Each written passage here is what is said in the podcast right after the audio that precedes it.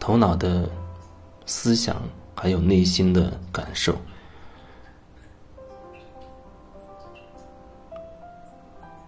有时候往往很难去区分。我自己经历过那样的阶段，就是很困惑，到底什么是来自于头脑，什么又是来自于所谓的心？虽然说从更大的角度看，哦，头脑跟心其实也是一个整体，但是因为从小到大，其实人一直都是在被。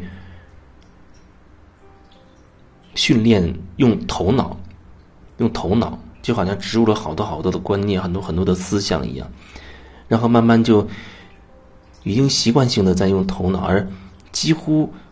都不知道到底什么叫心，或者说什么叫做感受、感觉。就像有时候我让你去描述，去讲一个曾经对你造成很大影响的一件一件事情。那你可能会把那件事情讲一下，包括那件事情当中，可能你你会有一些情绪，可是你在描述的时候呢，你也会说我很生气或者我很难过之类的。但是你在用语言去描述那个难过，你是只是在描述它，而其实你你并没有去连接到感受到你当时的那个难过的状态。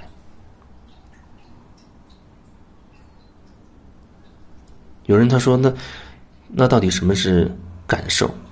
什么又是又是头脑的那些那些东西？这就好像你，比如说你在我说对你而言，什么什么叫做香蕉？什么叫做苹果？那你可能就开始去描述它。苹果是什么？然后怎么种植？苹果大概都是什么品种？什么口味？”你在描述它的口味，你也只是用一些词语去描述它。这些东西基本上都可以说是头脑的。可是，当一个苹果在你面前，你咬了一口，然后，即使你无法用语言去描述它，但因为你亲口吃到了，它一定会产生很多很多的感觉，只是你一时没有办法用语言、用词语去去描述它。但是那种感受，它已经已经存在了。这就是头脑和心所谓的心的感觉的感受的不一样的地方。就像前面说，你你在讲一件事情，那件事让你很很愤怒，可是你讲起来很平淡，只是你用的词语是愤怒，那看起来你只是在描述它，而其实其实你真的。又让自己重新感受到的那种愤怒的话，你可能会咬咬牙切齿，你可能会拍桌子，会骂人，你甚至都不需要用一个词语去描述说我很愤怒，你直接就已经在呈现出来了。那个基本上就是你的你的感受。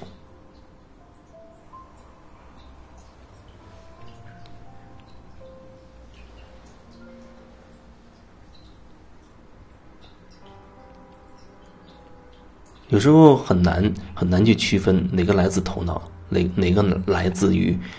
内心。我有一很长一段时间，其实也很也很困惑，我也不知道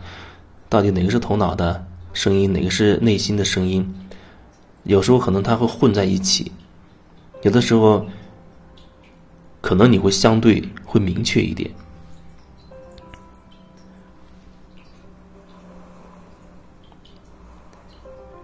基本上到后面，到后来，我才慢慢的、越来越清晰的可以感受到，哦，哪一些声音是来自头脑的，哪一些其实是心里面的。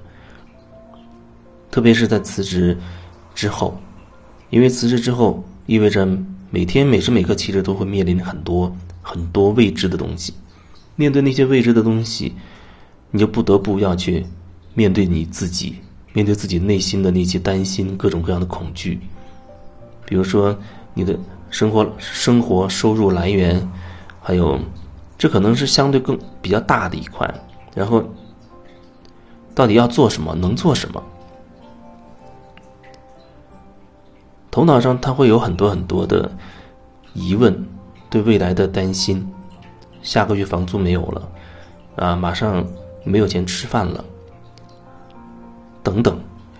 这些很明确，它都是来自于头脑的。但是其实这条路走了越久，让我内心深处更有一个稳定的状态，就是我会说，我内心深处会有一种感觉，那种感觉是很平稳。没有觉得说，哦，比如我辞职或者下，哪怕现在想想下个月房租都没着落，我会觉得这是一个问题。没有觉得这会让我觉得痛苦，就是心里面你是明白这没有问题，而且这所谓的问题到一定程度，它会以某种方式就就转变，就转化。那人很容易陷入一个单单一的一个状态里，就比如说，哦，我担心下个月的房租，然后我觉得心里没问题。我说到一定程度，这些问题都会所谓都会转变，可能很容易头脑就会觉得，那你担心房租，那是不是有到某一个层面会转变的时候，就意味着一定有了房租，就解决了所谓房租那个钱的问题呢？那也不一定，但有可能是。啊！忽然说，比如有人找我做个案，我有了一笔收入，那也有可能人家莫名其妙有人给了你一笔钱，那也有可能那所谓原本要问你收房租的人，他忽然不要不要你的房租了，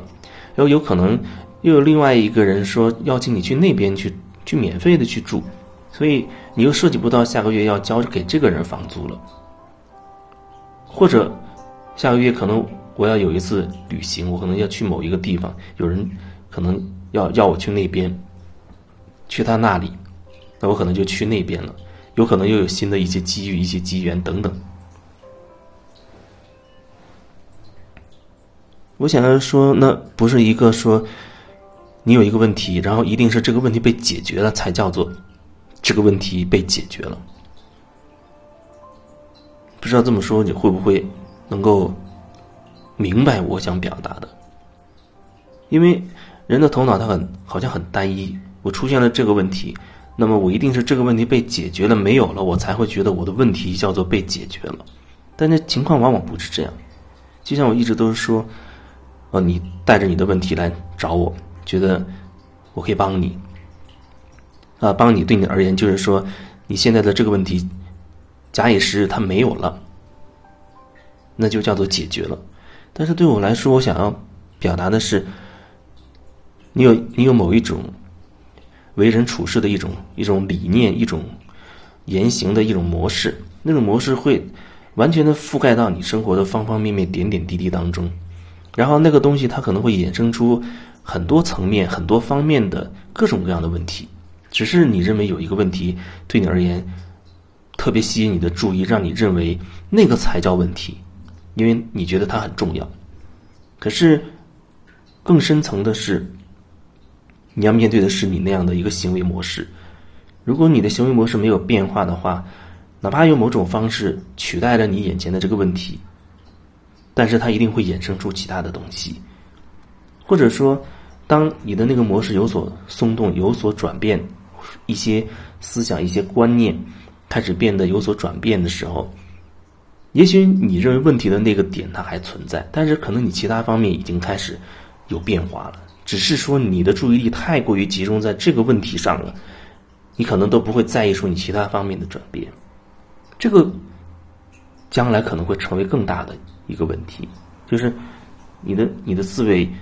太窄化了，完完全全局限于眼前的这所谓的问题里面，而忽略了背后的模式衍生出其他的各种各样的东西。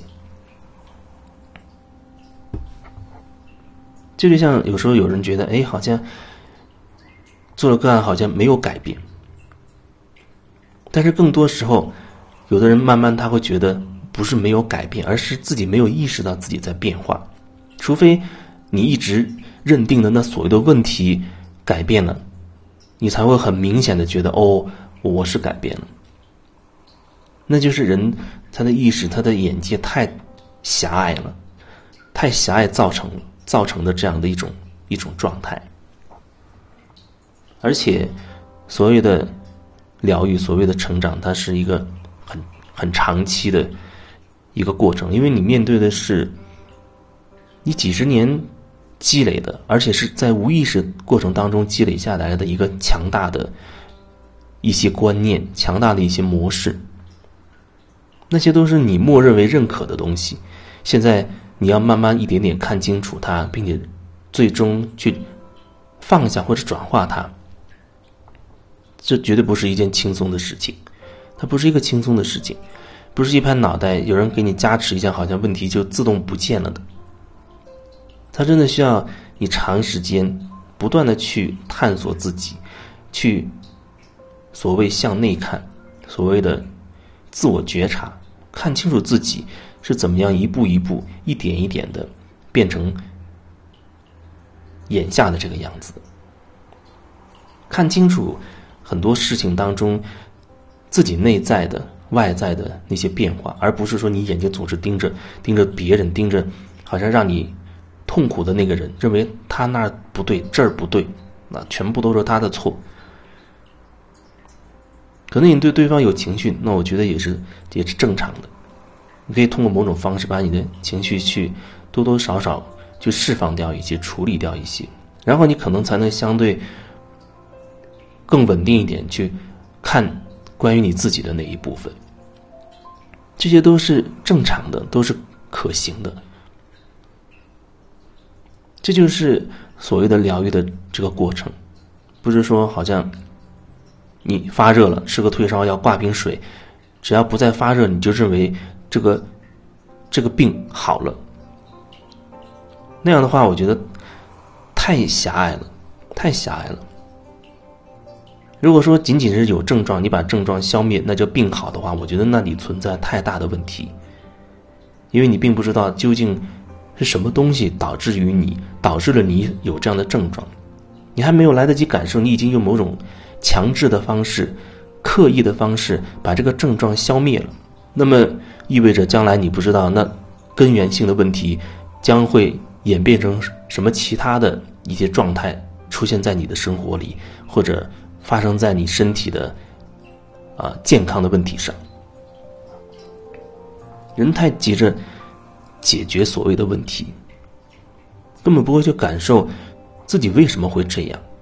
这往往是更深层的一个问题。